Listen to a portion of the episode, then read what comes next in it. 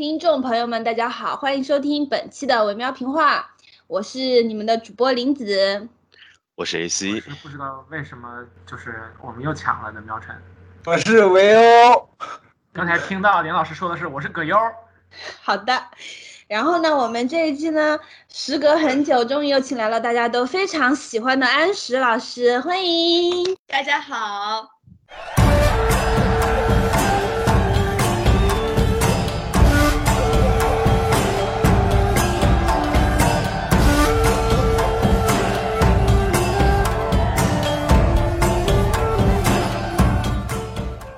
我们这一期之所以要请到安石老师呢，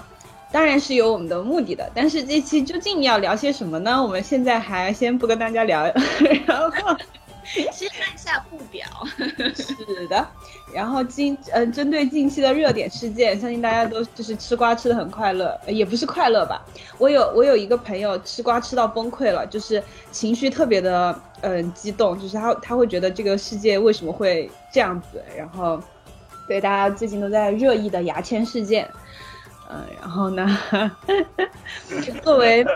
呃，作为今天的那个奇妙导入，我们想先聊一聊这个事情。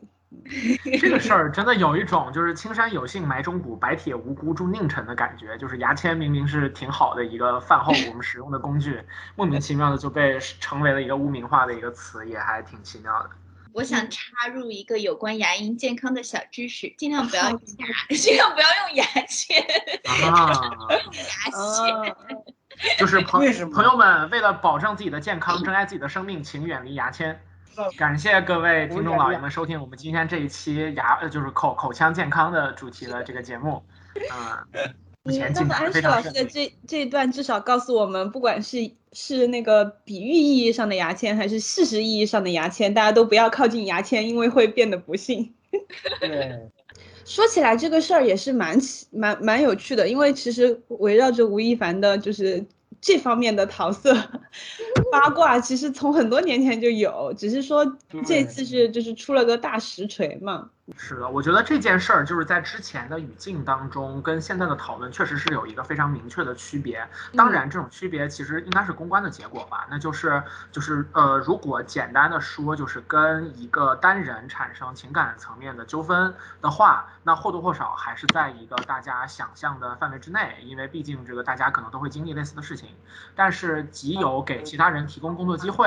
然后利用自己的权利来来去来去进行一个实际上权力不对等的这种对其他人的一个我们说邀请，到最后发展成引诱，或者说各种各样的一些后续的这种，我觉得就实质上是他对于道德伦理的违背和实质上有可能达成的对就是法律上面的问题都是更加严重很多的。但是我们其实设想这种事情可能一开始就是就是这个样子的，然后大家把它理解为一个正常的情感纠纷，很可能就是公关的结果。嗯。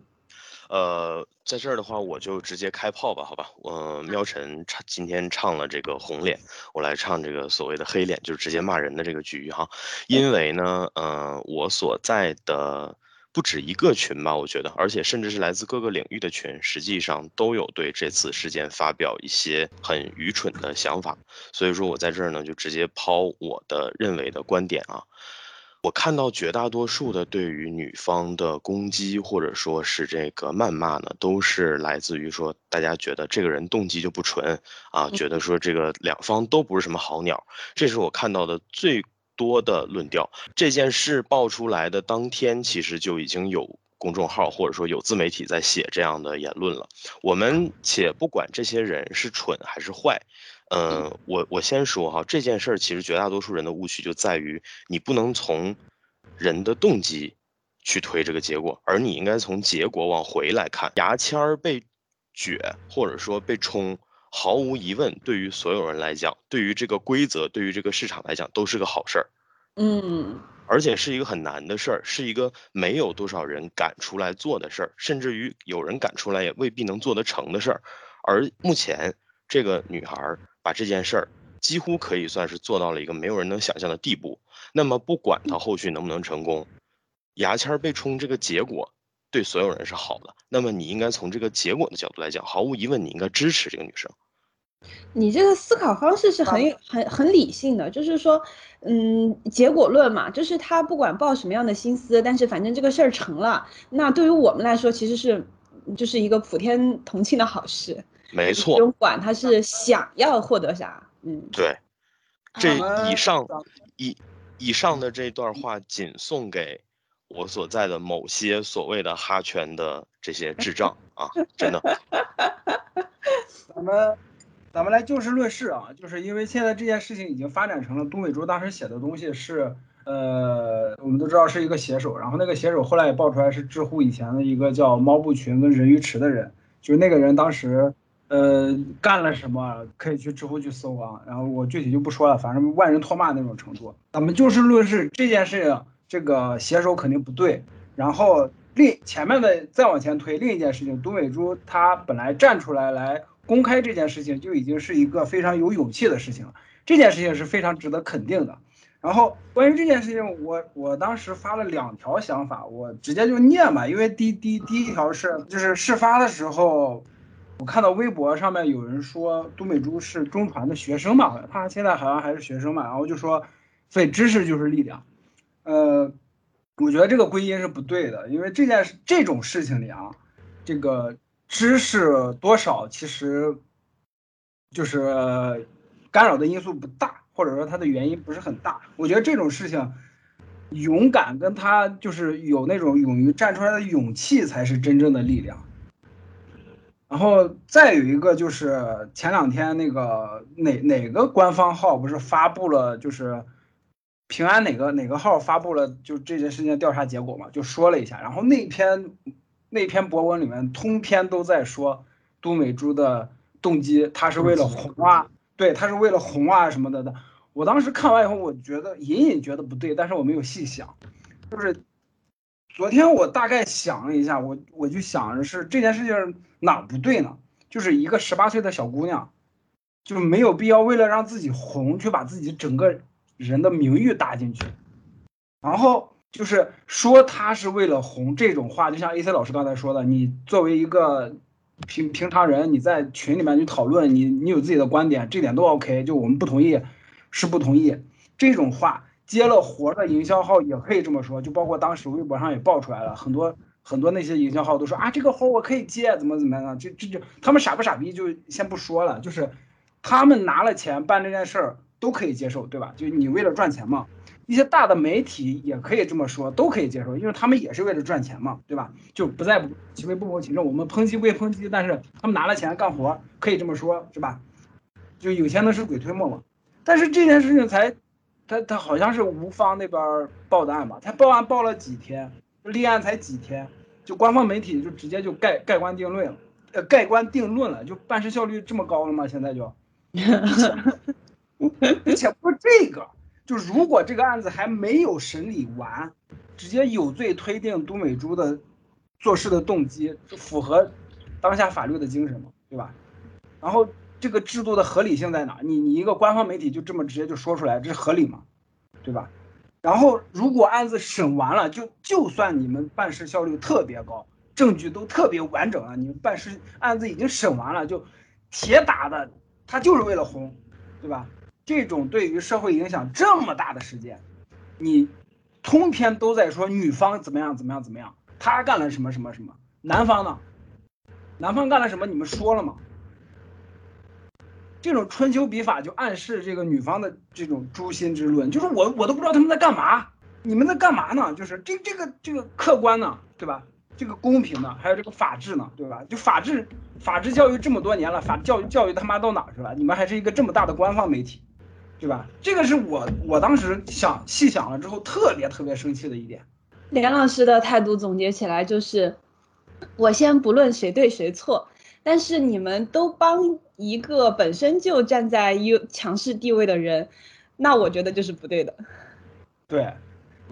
其实刚刚就是从大家的讨论里面，我提炼出了两点，我觉得我是想说两句的。嗯，呃，第一点就是喵晨提到的，提到了一个双方地位的不对等，或者是等啊，然后我觉得这个是一个关键点，我我们后面要考的。好的。接下来哦，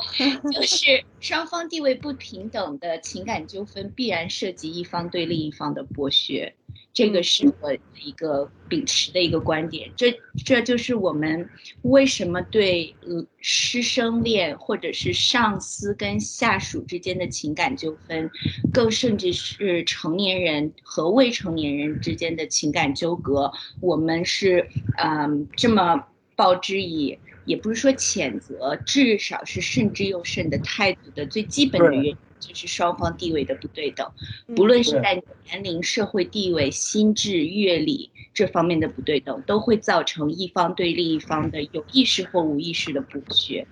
然后第二个，我觉得 A C 老师说的非常棒的一个是一个结果论。我觉得大家的注意力都被吸引到去揣测搞事情的这一方的动机是什么，我觉得这个就带偏了。你不能说允许州官放火，不允许百姓点灯。你不去看南方师的这个暴行，而去看这个击鼓鸣冤的人，他到底是是不是真的冤？我我觉得我们这个重点就搞错了。所以说，我在这里非常想分享我最近很喜欢的一句话，就是叫“君子论迹不论心，论心无人真君子”。所以说。看很多事，特别是我们不是亲身经历的事情，我们最好把注意力集中在已经客观发生的事实上，而不去搞什么诛心论。所以说，我觉得都美竹这个小姑娘，我就是特别想为她鼓掌的有三点，就是她这个事情做出来了以后，她有三点是对其他人有很积极的影响。就是我们不看他有没有从中得利，我们看他对别人造成了是正面的还是负面的影响。首先，他挺身而出，就相当于是一个保护伞，把其他的受害者都。罩在了自己这把伞之下，这个是我非常为他鼓掌的一点。然后第二个是对施暴者来揭露这个施暴者的暴行，就像刚刚连连说的，嗯，这个呃吴谦他的 他的这一方面的桃色新闻从很早就开始有爆料出，但从来没有掀起这么大的浪。这个是我要杜美呃我要为杜嗯杜美竹这个小姑娘鼓掌的第二点。然后第三点就是对大的舆论环境。这嗯，这个刚刚喵晨也讲到，就是我们对于这一件事情的讨论和我们对之前有关于情感纠葛或者是性侵害的讨论，有一点很嗯，就是开始了有一个正向的一个转变，就嗯，就是也有人说，就是是我们国内的 Me Too 运动的一个始发点，所以我觉得这是一个很积极的事情，所以不论。都美竹这个小姑娘是否从中受益？虽然我很讨厌这个词，因为没有一没有任何一个人愿意拿自己的。愿意拿自己的嗯生生理和心理健康为代价，从中去获得任何的物质，呃和社会地位方面的利益，所以我就真的非常讨厌这个受益这个词。但既然大家都在说，那我也就这样说，就是无论他是否受益，但看但看他对于这三方的造诣，我都觉得这个小姑娘是非常了不起，非常值得让人敬佩的。然后就在最近，因为就是在官方，其实刚老连说官方媒体倒不是非常准确，因为就是目前我们看到最能可以作为实锤来理解的东西，其实是平安北京发布的，也就是说警方直接发布的通告嘛。是的，是的。那那个通告出来之后，其实我就是这个事件当中几个相关方都有接受采访，然后我印象很深的一个是在接受采访的时候有讲到说杜美竹在这件事情当中有犹豫过，因为她很担心吴亦凡会自杀。嗯。然后我就觉得真的是。就是就是就是就是真的是怎么讲呢？就是这是好一一个一个好人的想法，就是在这个时候他还会担心说这件事情的弊害，对方所如果承受到会不会有我不希望他承受的弊害，然后就真的给人一种哎呀特别强的那种，反正怎么说呢，就是。就是守法朝朝忧闷，强梁夜夜欢歌，损人利己骑马骡，公平正直挨饿，修桥补路瞎眼，杀人放火儿多。我到西天问我佛，佛说我也没辙。欢迎大家收听 ZC 的平民公不不是不是，就是反正就是就就这样的一种感觉。对，而且他不仅是有过这种犹豫，他甚至就是其中一条微博就是这样的内容，就是 喊话吴亦凡嘛，说知道你。平时都是妈宝，然后这个时候你要你要坚强哦，吴亦凡，你要站起来哦，你要面对你该面对的事情哦。他甚至还有这样的一段喊话，我其实我真的就是杀人放火金腰带，修桥补路无尸骸，这个世界不应该是这样的。我补充一个哈，这个可能稍微有点偏，但是我觉得还是有必要讲一下的。这件事儿以及这件事儿背后牵涉的关系，远比我们想象的要复杂。而在这样的情况下，作为普通人，或者说我换个角度讲，作为跟这件事儿没有直接关系的人。如果你真的是一个热爱黑怕的人，你最他妈不应该支持的就是吴亦凡。黑怕的核是 resist，是反抗。黑怕和摇滚都应该是这样的。你没有这个东西，你能做出啥来？他能做出什么来？他现在在这个圈层里代表的就是遏制黑怕精神的资本。所以说。尽管我这个点可能取的比较偏，跟我们刚才说的没有那么普世，但是我还是想说，就是你们这帮喜欢黑怕的，把他妈眼睛擦亮了，好好想想你应该支持谁，在这件事上你应该支持谁。我就是来回应一下 A C 老师的点，就是还是那个，嗯，讲到地位的问题，因为黑怕和摇滚它都是一个下位者对上位者的一个反抗。所以说这个事情上，你如果站在上位者的那一边，屁股就歪了。是的，嗯，以及刚才你们所说的担心这个人自杀之类的，就是确实像喵晨说的，就是这是这就能看出谁是真好人了。对啊，你真的没有，就我还是想说，就是你真的没有必要担心这个事儿，不仅仅是受害者本身，包括那些庇护这个作恶者的粉丝们，你们真的不用有这种担心。他所在的位置，以及他的生存环境，以及他的心态，远比你们想象的要发达的多。这个说的多了，我知道也不会有人信，但是确实是这样。所以，少操那些不该操的心，多他妈关心一下受害者。我们刚这个话题的起始点是在杜美竹身上嘛？就是我觉得挺挺无奈的一点，就是尤其是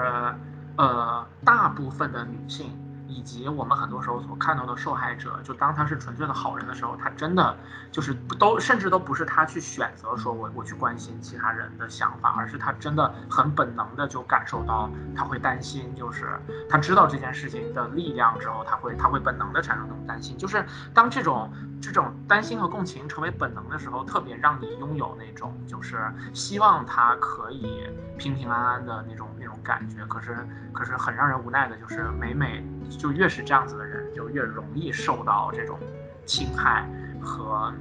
就是外在的这种这种压迫吧。所以说也是挺挺挺让人无奈的一点。嗯，还有就是有一个可能和男性女性本身没关系的，但是是这件事儿里的一个很有意思的点，就是从舆论起来的事儿，肯定还要从舆论被压回去。这次事件从开始到现在一直都是这样的。嗯，首先就是咱们说这个女方，为了能够精准并且有力的曝光男方，所以说他利用了这这种舆论，而南方这边那些所谓别有用心的粉丝呢，为了能够把这件事情有效的压下去，然后也选择了利用舆论来散播杜美竹已经被公安逮捕，并且已经被送进精神病院的信息。给到普罗大众，让大家觉得这件事儿已经输了，让大家觉得杜美竹输了，资本赢了，从而形成一种无形的舆论上的压迫感。而现在你们所看到的，不管来自任何媒体，包括不能提名字的媒体的信息，实际上从本质上来讲，也是从舆论的层面把这件事往下压。不管最终能压到一个什么程度。但现在确实就是这样做的，所以这其实是一个很，你说它有趣，它又很讽刺。原原来那那个消息是他们造谣的呀，我他妈还真信了。就是我还在想，二十一世纪了，怎么还有还有女的因为这种事情进精神病院？这个这已经不是魔幻了，这简直就是奇葩了！我操，他们这这也太师大滔天了吧？这其实就是利用舆论在进行博弈的过程当中，双方都丢掉了下线的。这样的结果，其实这样的事儿，我觉得，在国内国外也屡见不鲜了。但是只是说，嗯，因为这件事很敏感，它不仅仅是我们以往看到的那些事儿。我觉得根本原因其实还是这件事儿里双方的不对等，就像刚才我们一直在强调的，包括今天的主题也是这个，就是这件事儿当中双方的不对等程度太严重了，以至于吸引了大家的持续的关注度，从而能够把这件事儿当中这些手段也好，这些东西也好，能够有一个比以往更清晰而且更准确的认知了。这其实很有意义，因为以后如果发生类似的事情的时候，我相信的是，大家肯定能够从不一样的角度去看这件事儿，而不是一味的就先来去，哎呀，就是想红，啊，都不是什么好鸟，狗咬狗。你就就算是狗咬狗，你也分辨一下谁是好狗，谁是坏狗，是吧？就，是的，就是我我我我我突然想起就是。新裤子一首歌不是叫没有理想的人不伤心吗？就是我觉得这这这件事情里，就是我我想说的就是心地善良的人不伤心，就是我希望结果是这样的，嗯，就是事实恰恰是你不关心的人就不会伤心。刚刚那个喵晨在讲到，就是杜美竹有访谈中也好，在微博上也好，都有担心到，就是反而有担反反而有担心到自己施暴者的精神状态这个事情，然后他就觉得。这个很引发他的一些感触，然后这个我就想到我特别喜欢的一个啊美剧《尸骨寻踪》里面有一集，然后我忘了是谁说的这样一句话，就是在我心里留下了这样一个印象，就是叫嗯，Good people don't know how to hurt，嗯，don't know how to hurt other people。No no sorry，Good people won't hurt other people，Good people don't even know how。就是好人，他不会去伤害别人，他就不知道怎么去伤害别人。是的，是的啊，他他在我心里留下了很深的印记，就是这个人的本能的反应就能反映出很多东西。所以说，我们要呼吁大家不要做好人。嗯，真的，就是我是认真的，就是你要学会去伤害别人。就是因为有时候有些伤害是不可避免的，就是能避免尽量避免，避免不了也不要给自己太大的压力。这这句话是对，就是听众里的好人说的。自保和反击吧，要知道做什么，做什就是什么样的手段会有效。我突然想到一个例子，就大家都知道的包公的铡美案。你说如果秦香莲去。告陈世美，然后包包公就拍惊堂木说：“你是不是想红啊？”这个，你看连老师，这就是短篇漫画的灵感呀。哎，对哦，画呀，没关系，发微博呀，对吧？打 tag 呀。像以前的，就是在国家之内，呃呃，我们说封建王朝的时候，然后老百姓如果想告御状，你是要滚钉板的。就是你一定要付出极高的代价，才能获取到这样一个为自己争争正义的这么一个资格。这其实这个理念本身是维稳性质的东西嘛，就是他们其实不希望就是这种事情来增加自己的行政成本。就是 刚刚妙晨说到滚钉板，就引起另外一个很有意思的话题，叫完美受害者嘛。嗯，就是大家对受害者的标准，不知道为什么竟然。出乎意料的高，我觉得，呃，是不是有人做研究，在研究这个大众心理事情，就是为什么我们一定是要像像一个纯像一个纯白无瑕的羔羊一样，你才可以去做受害者，或者说你一定要剖腹自证，你才有资格去做这样一个受害者，而与此同时，我们对于施暴者又无比的宽容，这个到底是一个怎么回事？我觉得是一个很有趣的心理现象。这件事儿，我觉得说到底是理想主义害了所有人。嗯，就理想主义这件事儿本身，理想主义这个东西本身没有问题，但是可能这就是它的原罪吧。其实说到。就是滚钉板嘛，我觉得就是其实像现在，比如说都美竹这个事情，它实际上嗯，在在曝光这一切之后所遭遇的很多事情，和原来滚钉板是没有差别的。就是你为了要获取一个，都不是说正义了，就是获取一个你的事情有资格被人讨论。的这么一个权利，你就需要付出相当大的代价。那么对于现代的来说，都美竹他把这个事情摆到微博上面，那他付出的和滚钉板同等的代价就是他的个人隐私以及私人生活被人会被人扒烂，这种。然后包括受到的骚扰以及攻击，这个和当初的这个所谓的滚钉板其实是一样的原理。嗯，就这件事儿非常让人，嗯，你说是难过或者说非常讽刺的一个点，就在于他自己把钉板拿出来给大家看了一下，就是他第二天发的那个那句那段话，就是说我知道我这辈子已经毁了，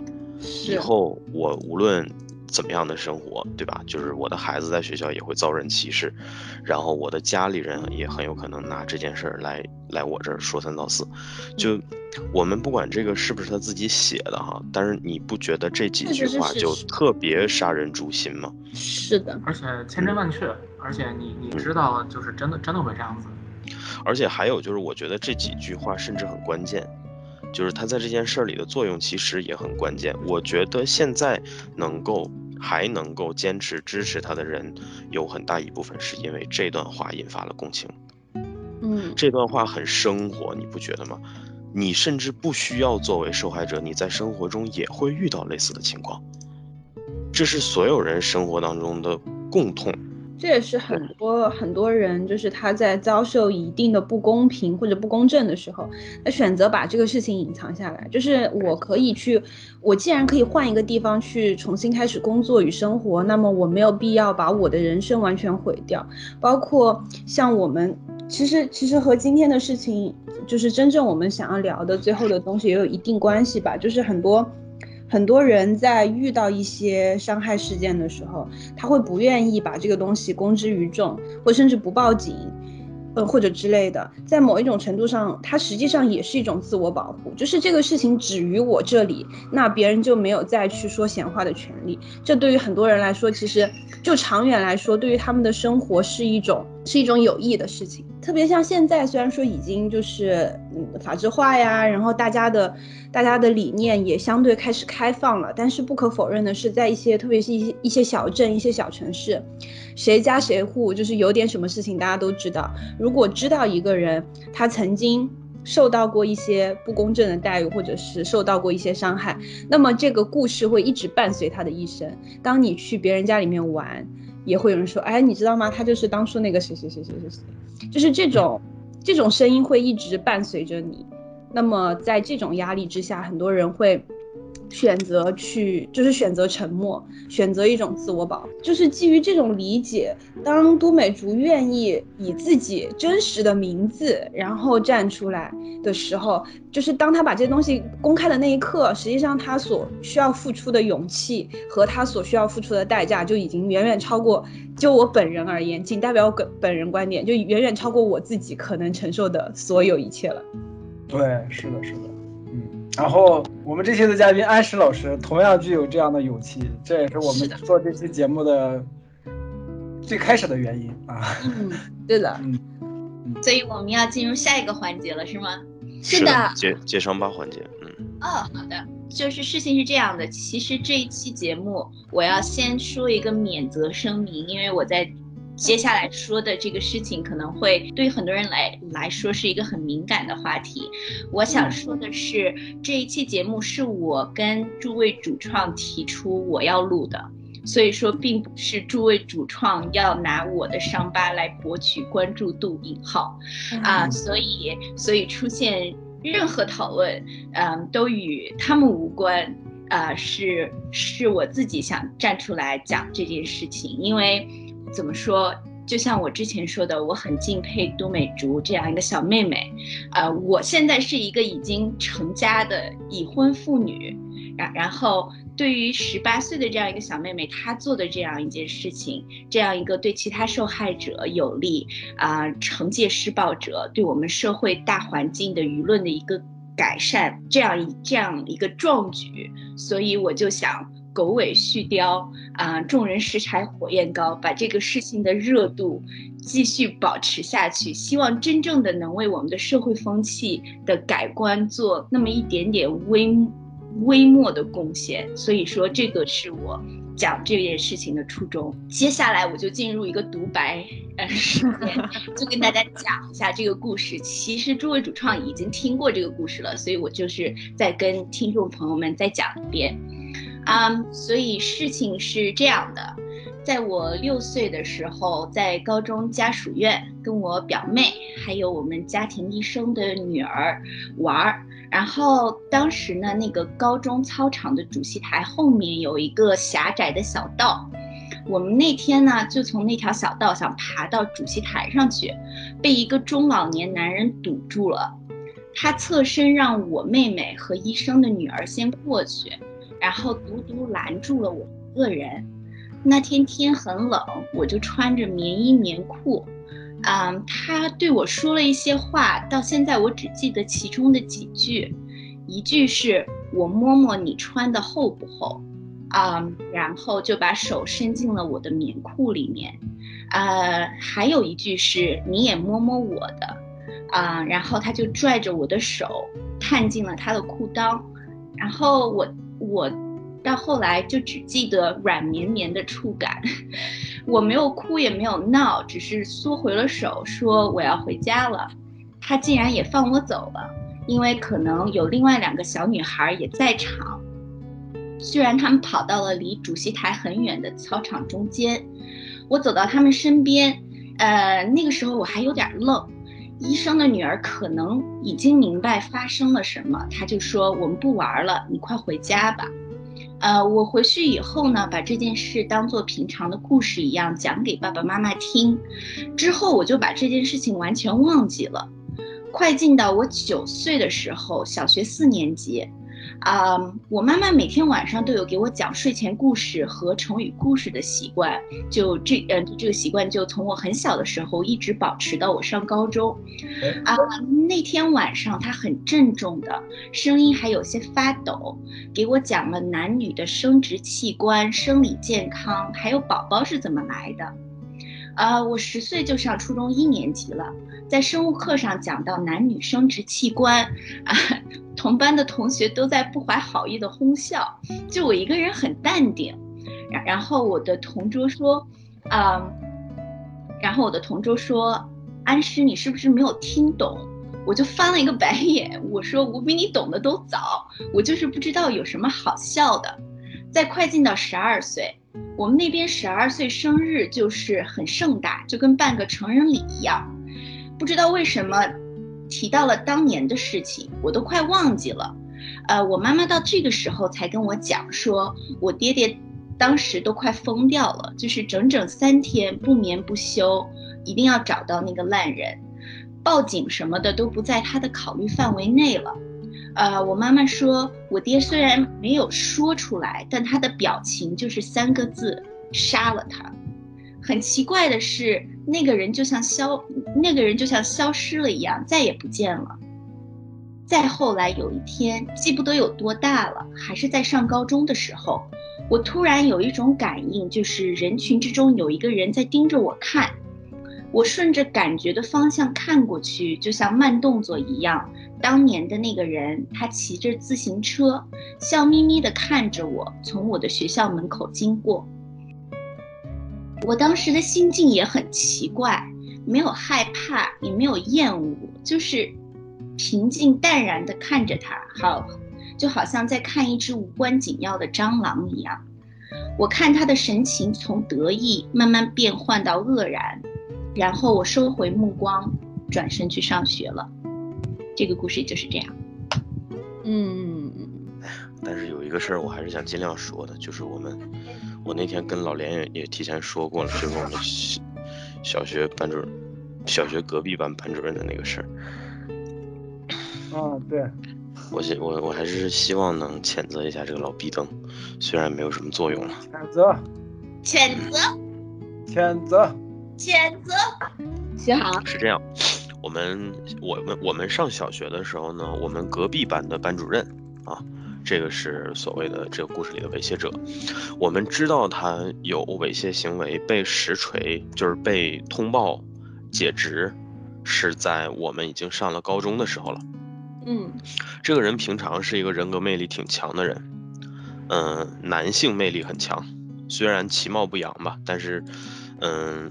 就是他给你的感觉就是一个人格非常有劲、有精气神的人，所以我们在小学的时候其实对他的印象还是不错的，偶尔的会来我们班给我们代班。上了高中的时候，知道他是猥亵学生、猥亵自己班的学生，嗯，而且据说存在交易性质的行为，所以说非常恶劣。嗯，小学就有交易性的行为，嗯，所以我为什么说在这件事上绝对他妈了个逼的不能含糊，是因为这样的事儿确实在发生，而且就他妈在我们身边。我们知道他被。嗯，据说是被抓起来哈，但是我可以很确定的是他没有服刑，因为我在听说他被解职的同一年，好像就是甚至是一两个月之内，我在街上见到过他，骑着自行车去钓鱼。嗯嗯，所以说朋友们，为什么一定不能含糊？是因为你哪怕认真了，也不是所有的人在这件事上，不是所有的猥亵者在这件事上都能够。得到应有的报应。嗯嗯，就这么多了，没有没有没没别的没得说了，我觉得这就够了。你们觉得呢？我还用多说吗？不用。相当有力，我觉得你这个？嗯。所以我其实应该在这儿念那首诗：不要温和的走进那个凉夜，怒斥怒斥光阴的消失。就是不要不要觉得这件事发生了就发生了，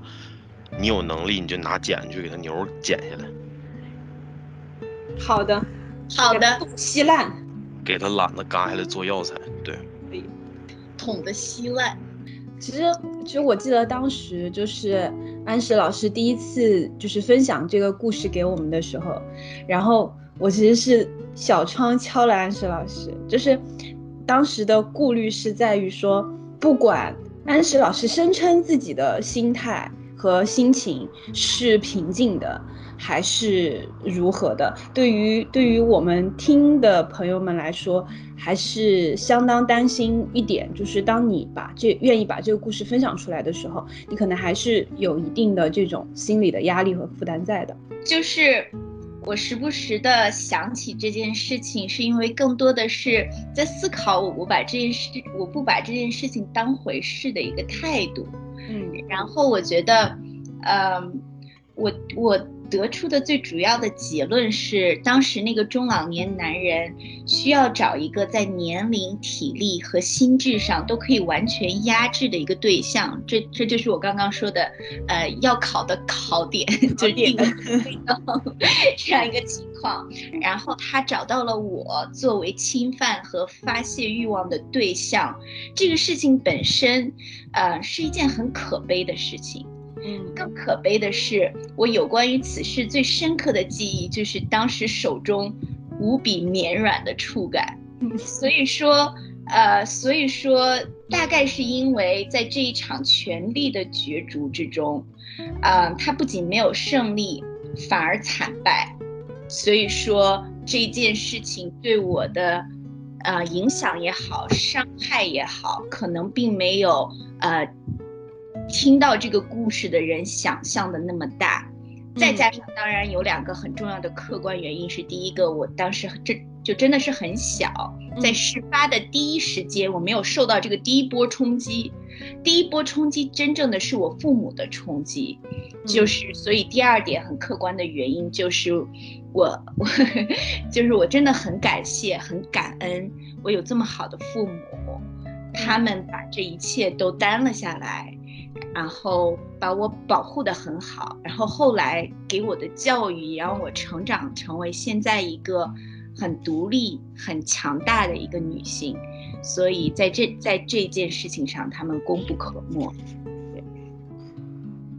我觉得就是就是安石老师的这个态度，就是就是说我嗯，就是你当你提到说你对这件事情最最深的印象是那个。软不拉几的触感的时候，其实我我我当时第一个想到的是，因为我其实有一个嗯关系还蛮不错的朋友，他也是在年纪比较小的时候，嗯遭遇过这样的猥亵，然后呢，但是对于他来说，这个事情最终的影响是，虽然说他在某某些时候，他其实是完全忘记这段经历的，就大部分时候在他的表层意识里是没有这回事的，但是他对于，嗯，性这件事情是相当相当的恐惧和厌恶的。就是当我第一次发现他有这个问题的时候，我还不知道他小时候的经历，然后我就我就询问他，我说你为什么会觉得这件事情可怕呢？他就觉得说，嗯，他他就提到说，他觉得男性的生殖器本身是一个可怕的东西。嗯，然后当我在继续跟他聊这个天的时候，才才他才回忆起来，他才想起来说，哦，对我小时候遇到过这样的事情，就他几乎已经因为自我保护机制而把这件事情忘掉了。然后为什么他会在这样的事件里面觉得说性是一件可怕的事情呢？是因为他在遭受猥亵的时候，是因为他在这个过程当中感受到了那种，因为对方想要寻求一种支配的感受，而在体力和和体型上对他有这种压制的存在，所以说，在他对这件对性这件事情有模糊意识的情况下，他本身这件事情本身就已经是一个极为带有冲击力的一个由上到下的压制关系。所以对于他来说，嗯，在潜意识里，性和性器官是伴随着暴力行为的。这个事情让他在很长一段时间，包括到现在，他还没有办法就是正视。性这件事情，就是对他留下的这种心理阴影是相当之大的。即使在当时，他仅是一个没有，没有那个怎么说呢，就是没有侵侵入性性行为的一个猥亵事件而已，对他造成的影响都是如此之长久的。所以说，当我听到安石老师说就是这种奇妙的蔑视态度的时候，其实我在想一个事情啊，就是，嗯，对于有这种。嗯，心理阴影的朋友们来说，究竟什么样的方式才能够让他们嗯从心理上摆脱这种恶劣的影响吧？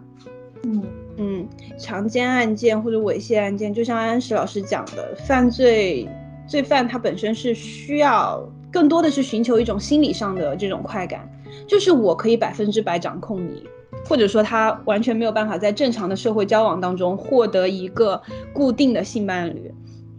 那实际上他在普通的社会生活当中是处于弱势地位的，所以他通过这种犯罪行为来获得心理上的胜利。那我们其实要想消弭这种恶性的心理影响，是不是可以从心理上面来获得这种我们的优势地位？就是他只是一个。在社会生活当中的失败者以及性功能的障碍者，所以说他会做这样的事情。但我们其实是正常、健康、健全的人类，在这在这段暴力的事件当中，事实上我们才应该是心理上面更健全的人。所以说，以此为视角的话，并不是我们的问题，或者甚至来说，我们应该在更优势的位置上去俯瞰这整件事件才对。做一个不相关吐槽吧，两个不相关吐槽。第一个是关于你说的这个，他的观念里觉得男性生殖器是一个很可怕的东西的这件事儿。非常遗憾的是，其实我也这么觉得。我我可能这件事儿和我比较悲观、比较消极的态度也有关系吧。就是我觉得它代表的，尤其是在生殖这个层面来讲，我觉得这件事儿就是一件很可怕的事情。也是一件不会让世界变得更好的事情，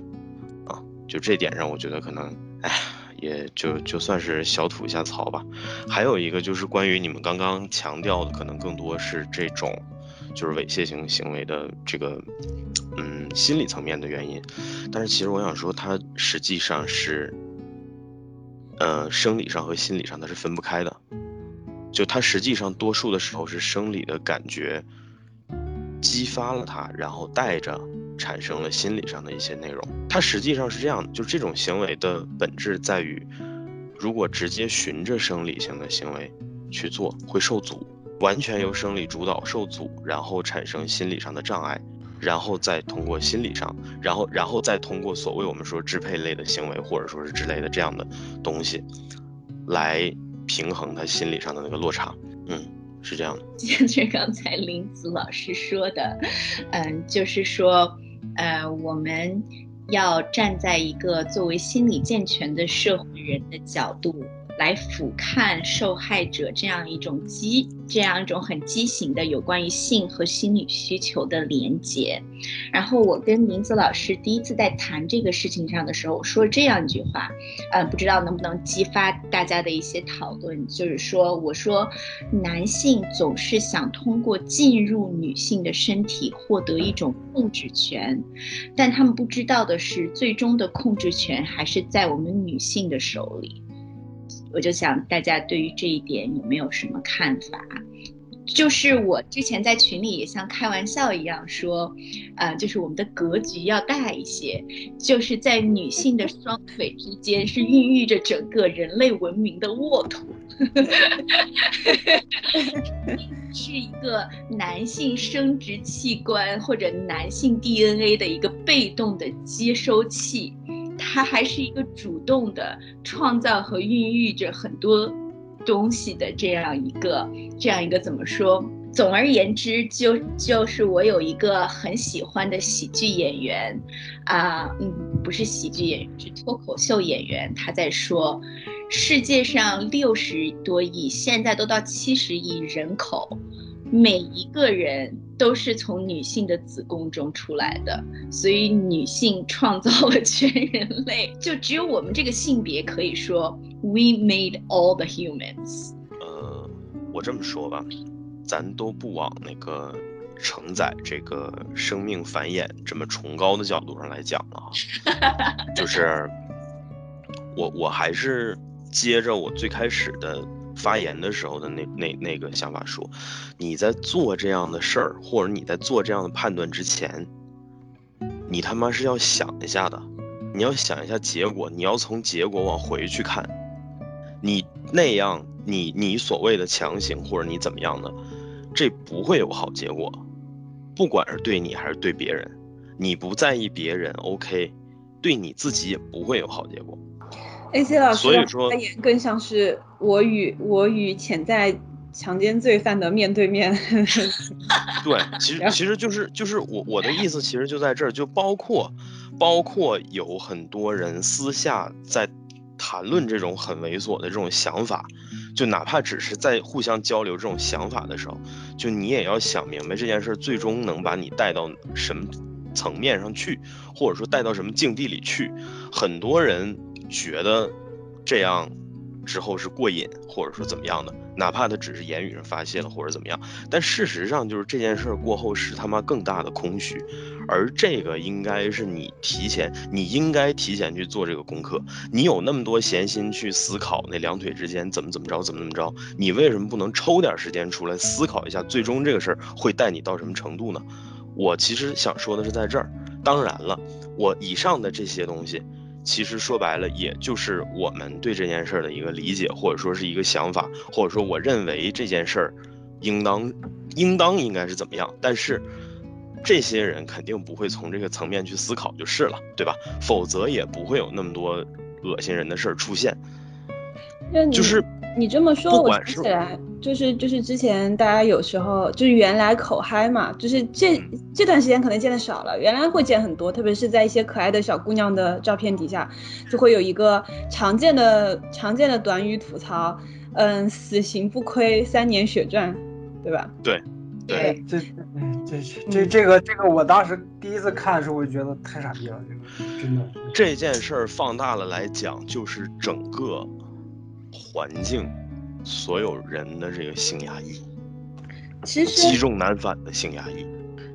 其实，其实又又说回来，就是为什么我们偶尔会看到一些口嗨，就是会提到说啊你怎么怎么样，然后怎么怎么样，大大概就怎么怎么样，就是会听到这种口嗨。然后，其实，在这种口嗨之中，也也包含了就是我们之前讲到的，就是关于。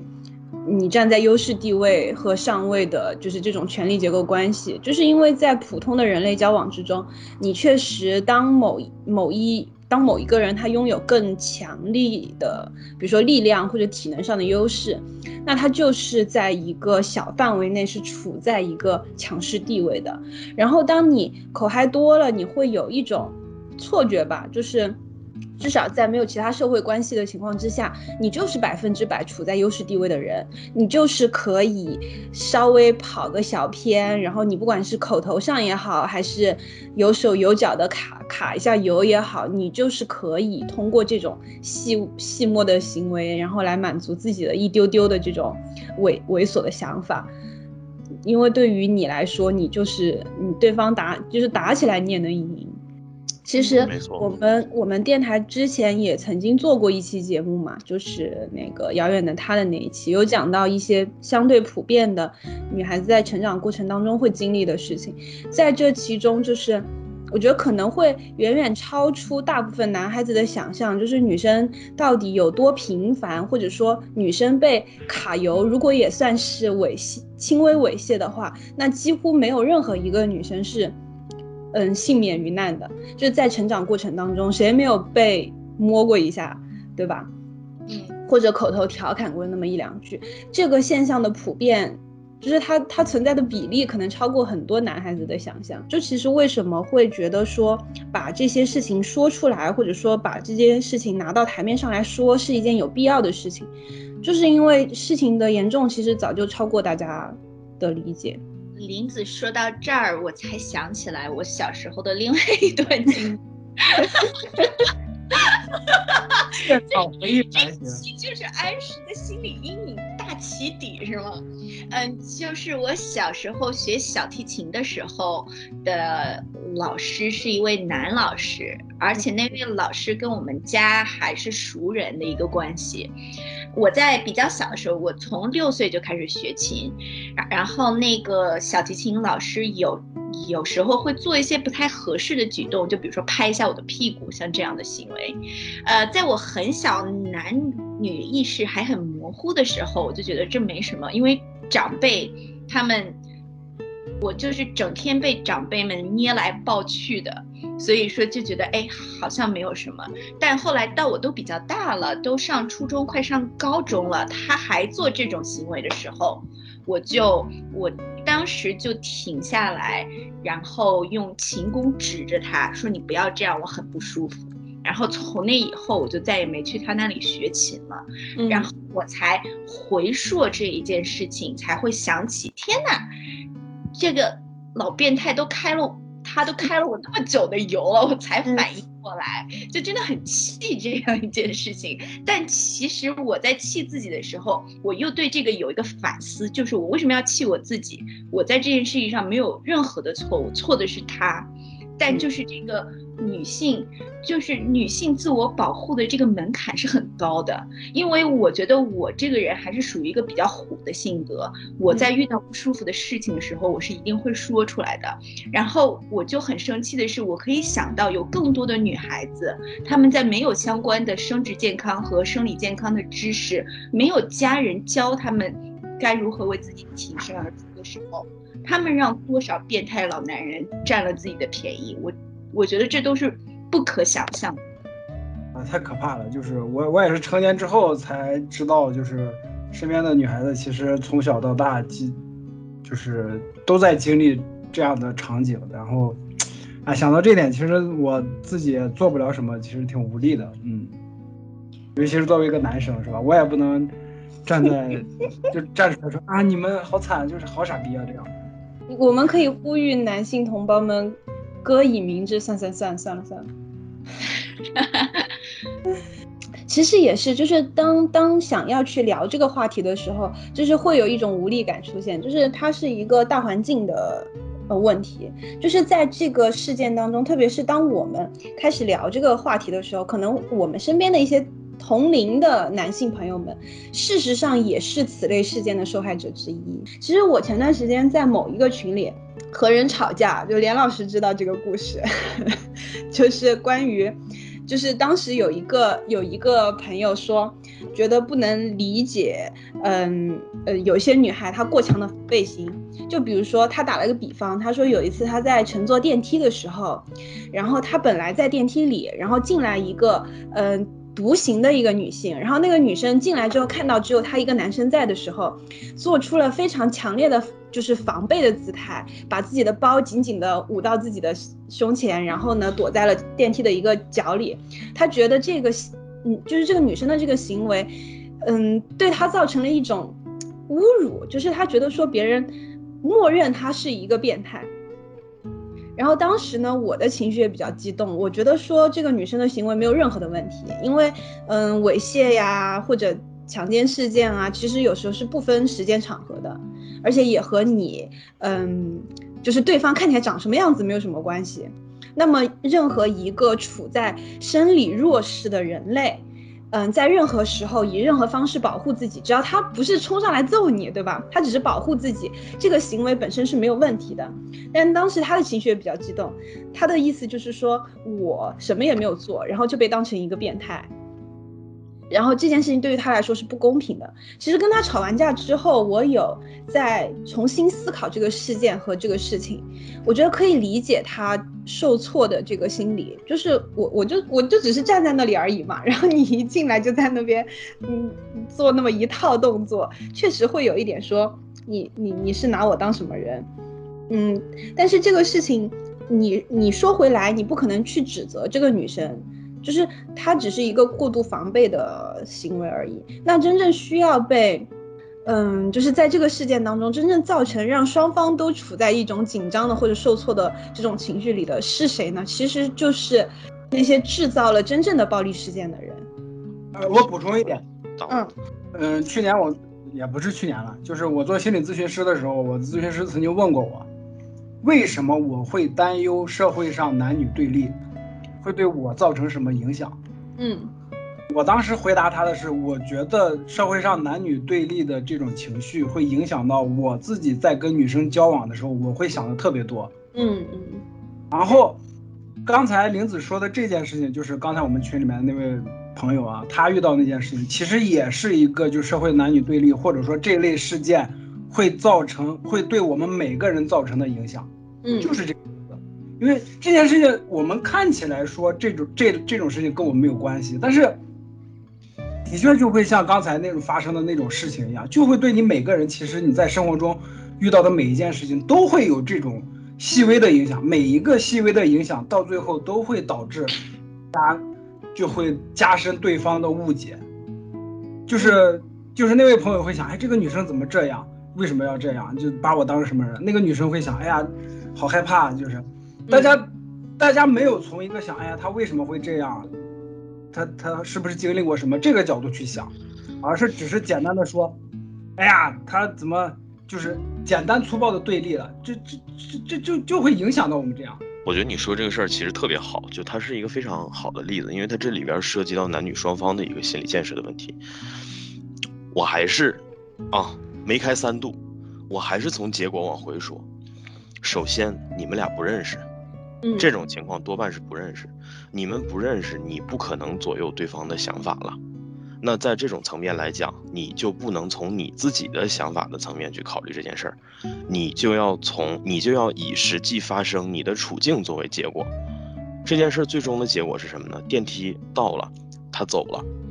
他把你当了变态，但是无所谓，因为你不认识他，他也不认识你，这件事不会对你的口碑有什么影响。你也，而且其。还有一个最关键的就是你不是变态，你自己清楚，你认识的人清楚，这就够了。所以，对，啊，我想说的就是，对，就是就是我想说的就是，还是那句话，凡是这样的事情，你发现会兜圈子或者会怎么样的事情，就稍微多往前想一点儿，想想这件事最终的结果是什么。你忍受一段误解，电梯到了，这件事儿就结束了，没有什么后续。所以说，就是针对跟你起冲突的那个观念来讲，我觉得这个其实就完全可以解决。就是你稍微多往前想一点，你就会发现这件事实质上没有什么影响。那你为什么要在意呢？对吧？嗯，没了。嗯，是。我我我我想再补充一句，就针对 AC 刚才说的，就是我是觉得，呃，就包括我去年离职的时候，我们总监问我，就是设设计设计总监那边还想让你再干一个月，让你证明一下你还能做点东西。我说，我当时回他的是，我没必要向谁证明任何东西。就是我觉得这种事件也是，就是你碰上这种事件，你没有必要向任何人证明你是一个正人君子，你是一个好人。你自己就是你自己。我觉得大家的心理心理建设一定要强大到这种程度，就是别人误解你了。对你有没有造成影响？如果对你有造成有实质性的影响，比如说利益上的影响，你去反击，OK。如果没有这类的影响，他是一个陌生人，你没有必要向他证明你是谁，或者说你是一个什么样的人。嗯嗯，这也想补充的一句，嗯嗯，当然就是就是连老师说的很对，但是呢。就是为什么这个这次吵架会让我就是时隔那么久还要去反思呢？就是因为，嗯，就像你不用去向任何人证明你是什么样的人一样，实际上就是这个世界上什么样的人都有。在某些情况下，你确实要考虑有一些朋友他是相当敏感的，然后这种敏感，嗯，其实本身没有问题，但是这种敏感被一些社会事件或者说被网络上的一些对立情绪给。伤害了，就是他确实在这件事情当中体会到了一些基于敏感的心而体会到的一种情绪上的挫败，就是，嗯，但实际上这种挫败在某种程度上是不不应该发生的，或者是不会发生的。我是我是这样认为的。为什么我们会需要去告诉大家，嗯，很多人他在。其实现在现在来看了，不只是女生，其实有很多男孩子在成长的过程当中也受到过猥亵，或者甚至有一些强奸案件，针对的也是幼小的男孩子。是的，实际上，对，啊，你英子先说。嗯，啊，实际上在这种。案件当中，真正重要的不是性别，还是最开始提到的，是权力结构，是我拥有绝对的控制的能力，而对弱势的群体造成的侵害，这个才是猥亵或者强奸事件的本身。那在这种情况下的话，与其说把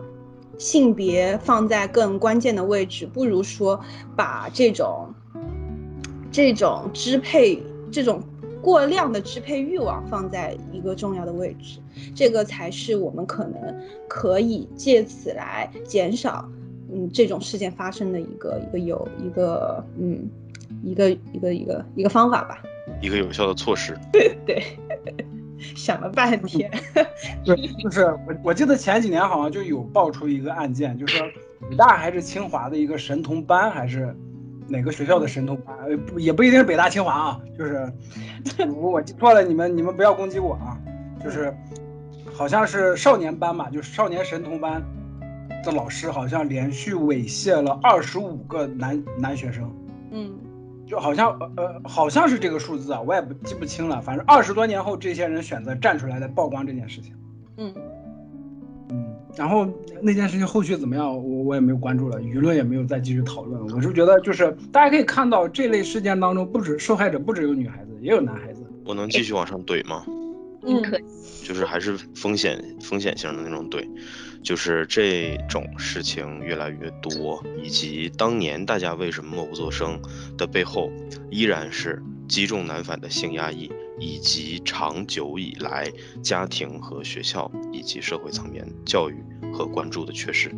嗯，就是呃，我刚刚想说的一点就是根据嗯，就是接着连连刚才说的，就是呃，少年班很多男童被老师猥亵的这样一件事情，很多年后才站出来。呃，然后我想说的是，可能比女孩子受侵害，嗯。怎么说也不是更糟糕，是会处于更不利地位的原因，是因为男性对于自己被侵犯有一种更深重的耻感，这个和女孩子的荡妇羞辱以及。性贞洁和贞操观又不一样的是，社会认为男性应该处于这样一种强势地位，而当你一个应该被处于强势地位的时候，被比你更强的人侵犯了时候，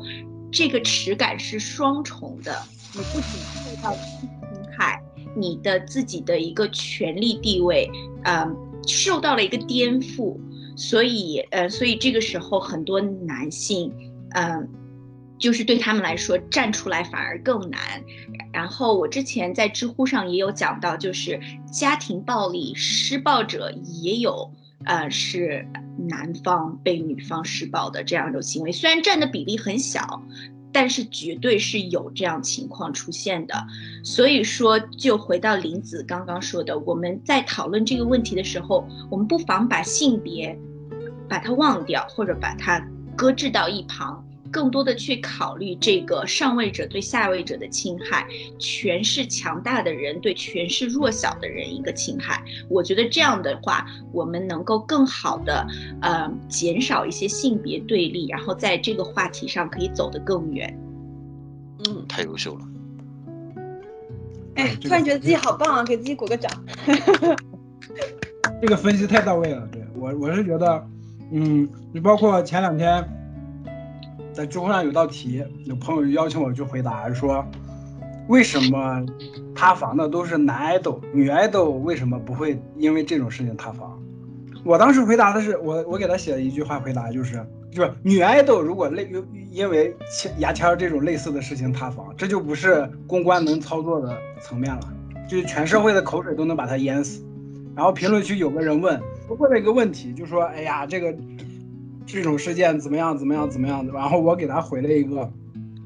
最根本的原因，其实还是因为现在是男权社会。我们刚才讨论的那些理念，还有那些想法，其实最根本的原因，就是因为现在还是一个男权社会，它就会导致你会产生那种，不论是啊，我是一个男性，所以我在于在强势地位，我是，所以我如果被更强势的人那种双重的羞耻羞耻感的话，我不敢站出来。还有就是女性，女性在站出来。就表达呃说出说出这类事情之后被荡妇羞辱，这这这些事情其实最根源的原因就就是因为现在还是一个男权社会啊。其实你说到那个为什么塌房的是男爱豆更多，几乎没有女爱豆，从我的视角来讲的话，就是。我觉得，我觉得有一个很大的，有一个很大的原因吧，就是比如说啊，一个女生她睡了男爱豆，她会愿意为他保守秘密；但一个男生如果他真的睡到了女爱豆的话，他一定会立刻连夜告诉他所有的兄弟，所以女爱豆不会冒这种险的。对啊，这也是男权社会造成的，大家大家的这种理念性的对，会会觉得说我睡到一个漂亮的女性是一个。证明我自己男性魅力的一个谈资。对呀，我觉得资源嘛。我觉得这件事儿其实，我举几个没有这么严重，但是性质有点类似的事儿吧。就比如说初高中的时候，嗯，男生就是一帮朋友之间打赌，然后去跟某个女生谈恋爱，或者跟某个女生去这个发生啊之类的。其实这样的事儿，你如果说归到根儿上来讲的话，性质是类似的，性质是一样的。所以说，就是把一个活生生的人把它物化了，然后把它当做自己的一种资，嗯，当做自己的一种资本，无论是心理。还是社会资本也也好，所以我就觉，我就觉得我们社会真的要以人为本才可以。我有的时候觉得，我我有的时候觉得，其实这种事儿也不能简单的就用权力结构来分析，或者说权力结构只能算是它的其中一个诱因，但是实际上这样的事儿不停的发生，还是我刚才强调的问题，就是大家意识、尊重意识的缺失。习惯，因为形成习惯了。不光我这么干，五年级、六年级的也这么干，比我小的三年级的小孩现在也这么干。你去了初中以后，依然会有这样的事儿；你去了高中，还是会有这样的事儿。所以时间长了，你你你会怎么样，对吧？我刚刚我刚刚举我刚刚举手，就是想。补想补充一个特别相关的点，就是之前嗯连连，啊还有我们的男主播在说到这在说到这件事情上，就觉得自己会有一种无力感。正直非常健全的男性生活在这样一个啊有侵略者，然后有侵略者来挑动男女对立的这样一个社会，会有一种无力感，会觉得我该怎么做才能够。把这个情况变得更好，我对此倒是有两个办法。就真的很好实施。第一个办法就是对身边朋友，你可以造成一个正面的影响。所以说，当你的朋友如果说出“此行不亏三年血赚”的话，这样的时候，你就要么要去教育自己的朋友，要么要跟这样的朋友割席。然后第二点就是对后代的教育，也就是刚才 A C 老师说到，不仅成年男性这样做，小小学三年级、五年级到高中的男生也这样做，那他们是跟谁学的？那必然也是跟自己的长辈学的。所以说，你对自己后代的教育将会直接影响到未来男女关系、社会舆论的走向。这个很遗憾的是，可能就是另一个故事了。虽然我们在这儿提啊，但是这件事儿呢，毫无疑问，体量也很巨大，难度呢也很大。负担更加大，确实。但是如果没有人提的话，它就会永远的大下去。没错，就是你可以说你暂时没懂，但是你他妈不能说你没听见。就是路漫漫其修远兮，吾将上下而求索的一个过程。没错，说的文文雅一点是那样的。用拖更云的话说，就是你懂个嘚儿啊，调戏鸡巴女生，操他妈的！这就是，这就是我们。胎死腹中的那期节目，世界不应该是这样。就是反正你如果说从我自己的角度来想的话，那首要的其实就是刚刚说的，就是能保护你力所能及能保护的人，你肯定要保护、尊重和保护，这不用多说。其实我觉得现在来讲啊，这个索性就是可能各位的这个生存环境里的人，相对的已经算够文明了。真的需要你身体力行的去保护的场合可能比较少，那就尽可能最大限度的把 respect 做到。至于说这个长久的问题呢，我觉得其实其实这件事儿说白了就是一句很鸡汤的话，就是只能从自己做起了。你能给你的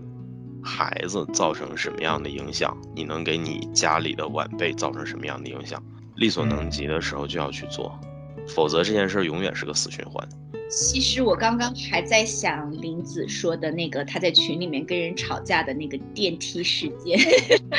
那个事件真的很值得细细品味。说实我觉得这件事情很典型，就是，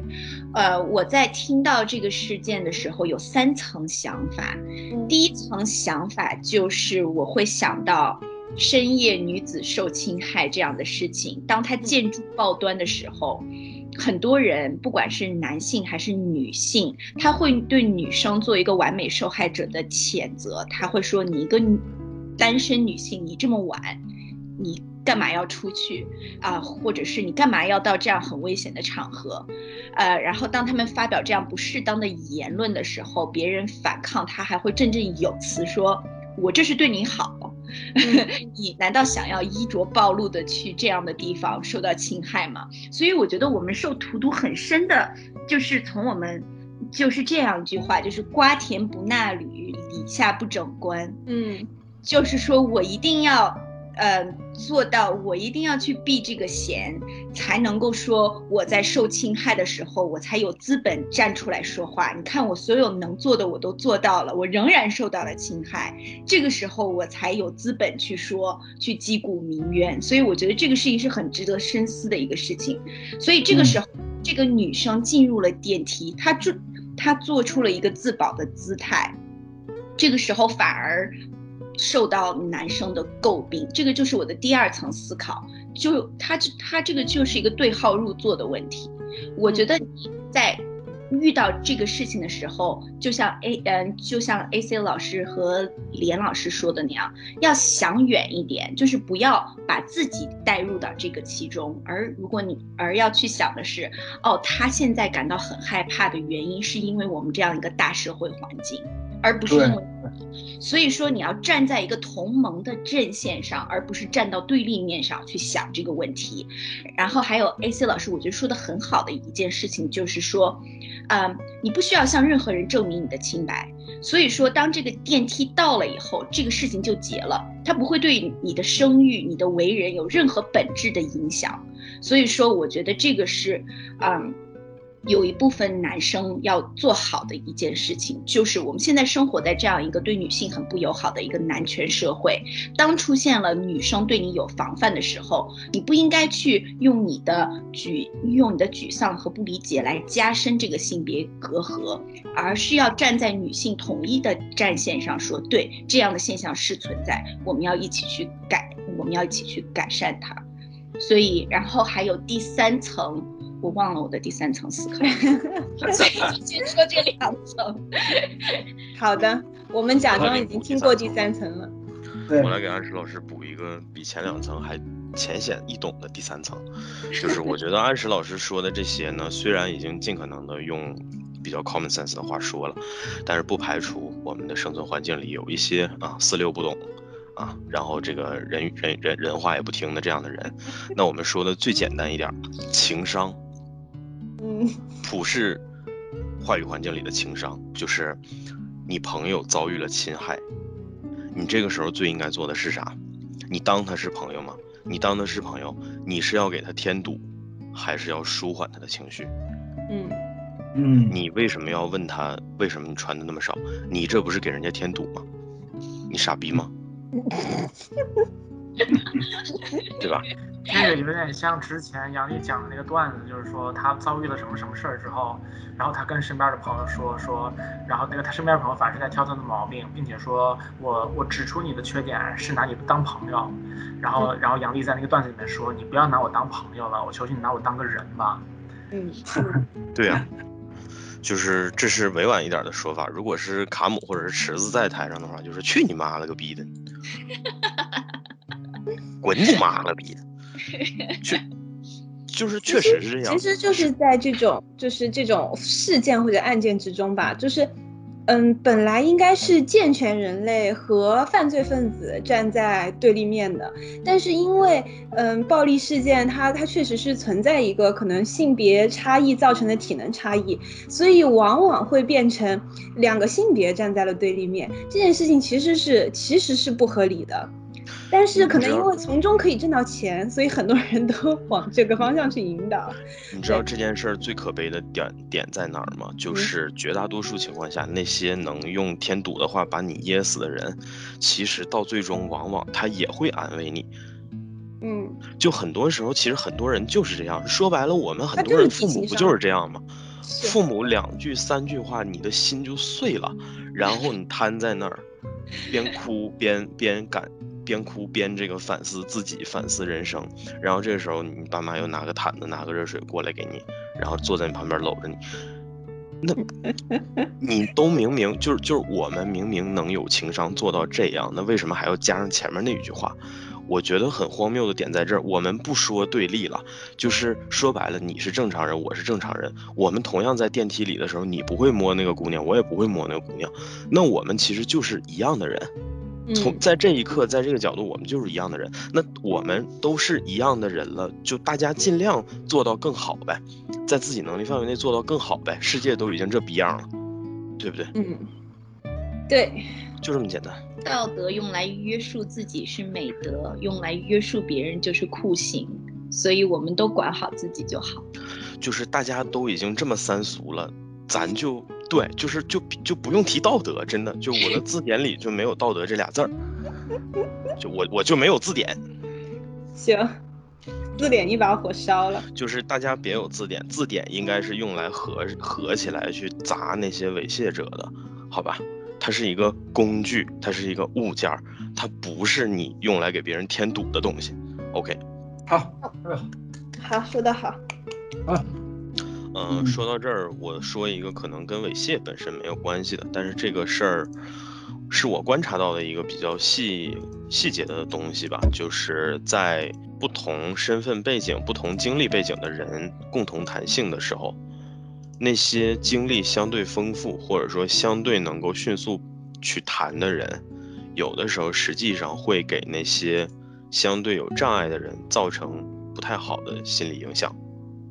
会有压力是吗？是的，会有很大的压力，因为他们在这方面，要么是像我们说，由于这种强迫性行为的障碍，要么就是由于确实缺失而导致的一种呃内容内容亏空感吧，或者说之类的，就是类似这样这样的一种一一种描述，就是他会不好意思说。首先首先他没没说过，他不好意思说。嗯。然后其次就是很有可能，要么没做过，要么做的也不太好，就也不太好说。然后这个时候呢，看到别人，不是，就是，然后这个时候看到别人又讲的特别顺，什么都能往出讲。这个是，就是这是我觉得没什么不能说，这是人性，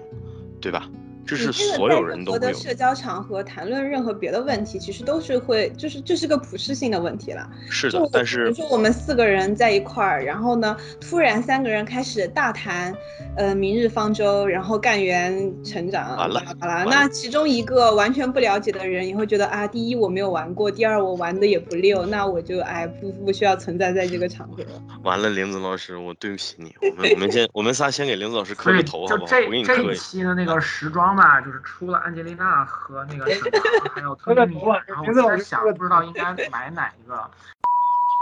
对，然后今天发了那个下活的第一个预告，但是，我我接着刚才的说，就是，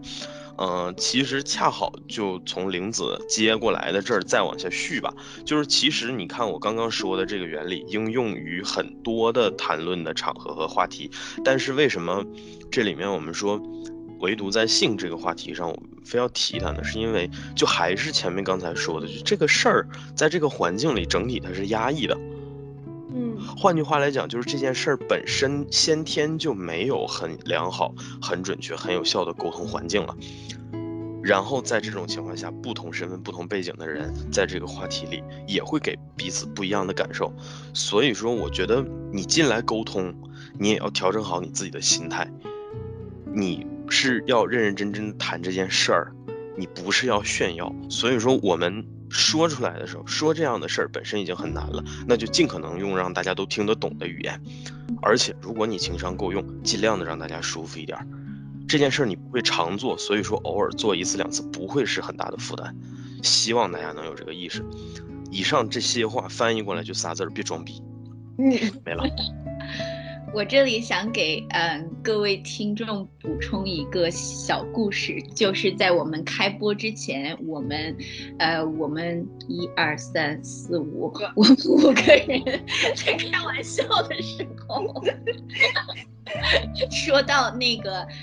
带颜色的笑话或者是图的时候。A C 老师就在说，是 A C 老师还是谁在说？哎呀，我们这一期要聊比较敏感的话题，我们就不聊这个了。然后我的回应是，你不能因为我小的时候被猥亵过，就对我进行反向歧视，不给我讲黄色笑话。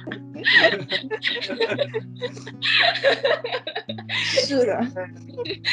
所以这个话他说出来是有很多层次的。第一个是因为我们都是很熟悉的朋友，所以之间知道什么样的玩笑可以开，什么样的玩笑不能开。然后第二个呢，是我们。就是在座的四位主播都知道我对于童年的这样一个事情是一个怎么样的心态，所以大所以大家都知道我处在这个位置，而不是还处在受创伤没有被恢复的阶段，所以我们可以进行这样的交流。然后第三点，我还很想讲的一点就是，这也算是一个免责声明吧，就是我可能在这一期节目里面体现出一个完美幸存者的一个形象。就是我经历了这一件事情，我对这一件事情进行反思，然后我没有嗯很深重的遗留的创伤，不代表这就应该是事嗯这就应该是事情本来的样子，因为每一个性侵的事件它都是独一无二的，然后每一个受害者他也都是独一无二的，我的经历因为各种因素嗯机缘巧合。我刚刚讲了，我的年龄比较小，第一波创伤没有受到，然后我父母对我的教育和保护很好，再加上我个人的性格，诸种原因造成了我这样一个完美幸存者的出现。嗯，并不代表我这样就是对的。嗯，别人受到很深的创伤，在之后对性经历有阴影，那样就是错的，那样就是没有恢复好的。我们绝不能用这样的眼光去评判他。所以说到这个事情上，还是要具体问题具体分析。就是如果你的家人，如果你的朋友，他还处于那样那样一种很脆弱的阶段和经历，那你在他面前跟他讲话的时候。那就是必须要很小心、很体贴的，不能对自己的亲人朋友造成二次伤害。这个是我想说。嗯，对，是这点是说这一点也是我我我可能就是在沉默了半期节目之后，稍微有一点想讲的，就是我觉得。呃，我我现在有的时候在看微博各种各样的信息的时候，经常会有一种很强的那种烦躁感。然后，当然，这种烦躁感其实有点有点无谓，因为我在一个言论空间当中在寻找某种某种克制和和呃减少自己的表达，其实是有点有点缘木求鱼的感觉。但是我在很多时候确实会有这样的一种感觉，就是如果你没有完全了解一件事情。就不要急着去说你的话，如果没有人主动来问你的意见，那你就没有必要去怼到人家脸上去发表你的意见，就是带着一种我又有一些真知灼见，你们一定要听一下这种心态，真的没有必要。答案在沉默之中。如果说当别人问你想要你的意见的时候，就是当你的表达已经很明确的受到了邀请，或者说别人对你的表达表示的需要的时候，那我觉得最关键的态度其实是无条件的支持。你不要去管这件事有什么前因后果，或者说之后你觉得你要你要怎么说，什么是最重要的？你你在那个时候不重要。就是我觉得大家真的需要搞明白，就这件事情，就是你在很多时候没有那么重要。这件事情真正的，呃，切有切肤之痛的人，或者说对他的感触最深的人，就不是你。那在这个时候，你展示你的关注和你的支持就够了，不用再说其他的东西。然后真的就是克制跟沉默都是美德，在这样的一个时代当中，尤其是难得的美德。反正，呃，如果大家在很多时候，就是如如果你曾经思考过这个问题，然后你希望我可以做得更好一点的话，我觉得沉默和对自己表达的克制，未尝不是一个很好的思路。就是跟大家分享一下这个想法。嗯，我觉得我很想给苗晨鼓掌这一段话，真的就非常好。然然后在英语中有这样一个表达，我至今没有找到很合适的中文翻译，就是这个表达是 "It's not about you"，这个事情，它跟你，它不是跟你无关，它是不以你为中心。在很多时候，我们发表意见的时候，都有一种自己站在聚光灯下，自己是全世界的中心的一种错觉，但这个事情，它真的不是以你为中心。在这儿，我其实。有一点儿，嗯，也不能说不同的意见吧，就是我是尝试着从另外一个角度，就是从，就像其实刚才我觉得喵晨总结的概括来讲，就是，除非你是当事人，否则你在第一时间的时候最好是，嗯，把闭嘴闭上。就以我这个非常三俗的，呃，概括作为起点啊，就是我是觉得这些人是什么心态呢？就是他知道自己。和这件事毫不相关，他是知道的，他也知道自己的想法左右不了什么，或者说他的观念左右不了什么，但是他贱，或者说正因为反正也左右不了什么，我爱说什么。没错，他的表达是他在这些认知基础上最后的着力点，就是我肯定要，我肯定要认知拙见。对，对了。就这种，就是我特别喜欢的一个 stand up comedian，叫做 Anthony Jeselnik，然后他是专门做冒犯式喜剧的，然后他的第一个专场非常非常有名，名字叫做 Thoughts and Prayers，其实后半段就讲了类似的东西，然后他有一个非常精妙的形容，说这种人就像是拿着相机进入了灾难的现场，但是只拍自拍的人，就是这种感觉。什么毛病？对，所以。这类社会事件，我以前还会写点东西抨击这个抨击那个，现在我都 就不想去沾这个东西，就是感觉就是感这因为这这种类似的热点事件，感觉就是一群苍蝇在那嗡嗡嗡嗡轰围着一个东西转，就大家都不停的在嗡嗡嗡嗡，很烦。嗯，这样的事情我现在的态，那咱们这期不也是苍蝇吗？啊，也不是，我觉得这儿有一个区别，就是你怎么样去分辨，就是你怎么样去分辨说我的这个表达是别人需要的，还是说我在过自己的瘾呢？有一个很很明确的标准是什么呢？就是别人问了你了，你再回答。